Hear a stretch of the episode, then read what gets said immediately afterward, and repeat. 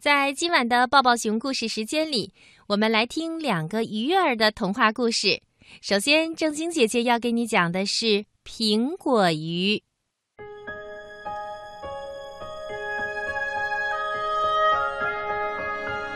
在很远很远的地方，有一片蓝色的湖，就像天上的织女星巧手织出的蓝缎子一样。在灿烂的阳光下，泛着宝石一样的光。湖边呀，长着一棵神奇的苹果树。树上绿油油的树叶间，挂满了一个个像小灯笼一样的红苹果。它们飘出来一种香香的、甜甜的味道，那种诱人的味儿啊！就是神仙闻了也会流口水。每天太阳一落山，这里在晚霞的映照下就会变得热闹起来。那些原本静静的挂在树上的红苹果，变得活跃了起来。只见它们扭扭身子，弯弯腰，抖落身上的苹果花。做一下热身运动，然后纷纷地叫着嚷着，扑通扑通，一个接一个地跳进了清清的湖水里。转眼间，都变成了一条条调皮的鱼儿。这些红红的苹果鱼，圆乎乎、胖嘟嘟的，非常可爱。它们在水里你追我赶。跟从天上跑下来的小星星们玩捉迷藏，或者呢，摇着弯弯的月亮船玩抢渡游戏，开心极了。玩累了，苹果鱼们就光着小屁股浮在湖面上，美美的休息。这时候，星星们不闹了，眨动着美丽的眼睛，守护在他们的身边。浪花不吵了，抚摸着它们的头顶，一朵朵轻轻地开放。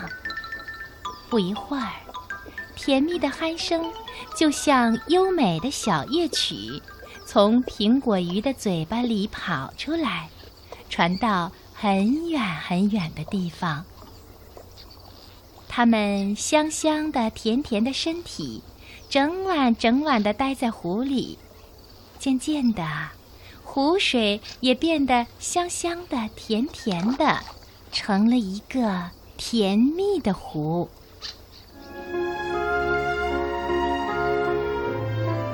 当东方的天空露出第一道霞光的时候，苹果鱼纷纷飞回树上，它们扯着树枝荡秋千。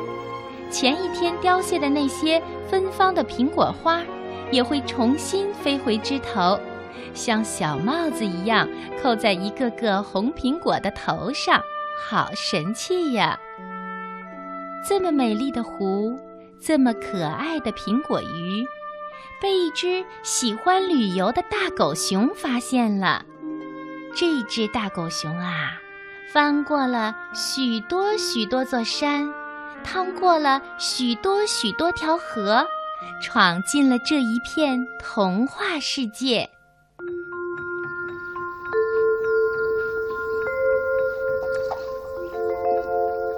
当他看到这里的第一眼，眼睛就直了。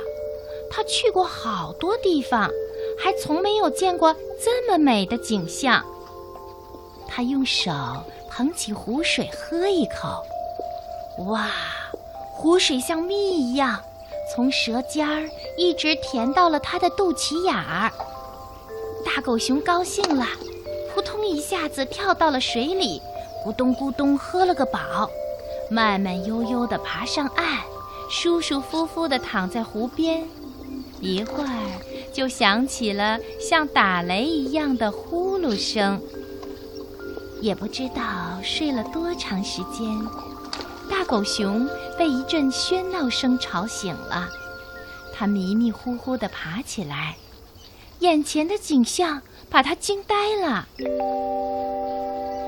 好多好多胖乎乎的鱼儿在水里跟星星、月亮一块尽情地玩耍着、笑闹着。大狗熊以为自己在做梦，它摇摇自己的大脑袋，高高的抬起右脚，咚的一下子，猛踩在自己的左脚上。哎呦！大狗熊疼得大叫，一屁股坐在地上。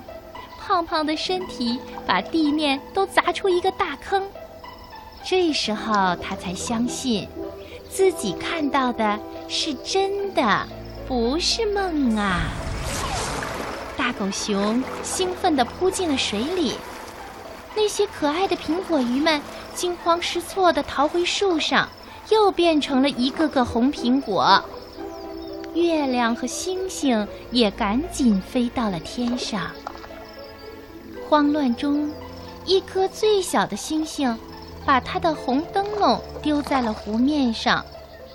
他想回去拿，又不敢。没有了红灯笼的小星星找不到回家的路。于是，小星星躲在树后面，看着湖面上的红灯笼，又着急又害怕，呜呜地哭了起来。别哭，别哭。我帮你把小灯笼抢过来。一条苹果鱼说完，扑通一声钻进了水里。喂，谁在哭？这红灯笼是你丢的吧？苹果鱼还没回来，大狗熊已经挑着红灯笼站到了小星星的面前。小星星接过红灯笼，不好意思地笑了。大狗熊伸出它胖嘟嘟的熊掌，替小星星擦干了眼泪，然后把小星星扛在肩膀上。大狗熊和小星星一起跳进湖里，去找那条跳进水里的苹果鱼。他们三个玩在了一起。不一会儿，其他的苹果鱼。星星和月亮一起，也悄悄地回到了水里。水面上啊，又热闹了起来。过了几天，一只猴子闻着香味儿来到了这里，长颈鹿也来了。接下来，考拉、小白兔、乌龟、小鼹鼠等等动物们都来了。奇怪的是。无论谁来了，都舍不得再离开。最后啊，蓝色的湖变成了动物们的一个大乐园。当然啦，那棵神奇的树也越长越高，越长越大。上面的苹果鱼呢，也越来越多。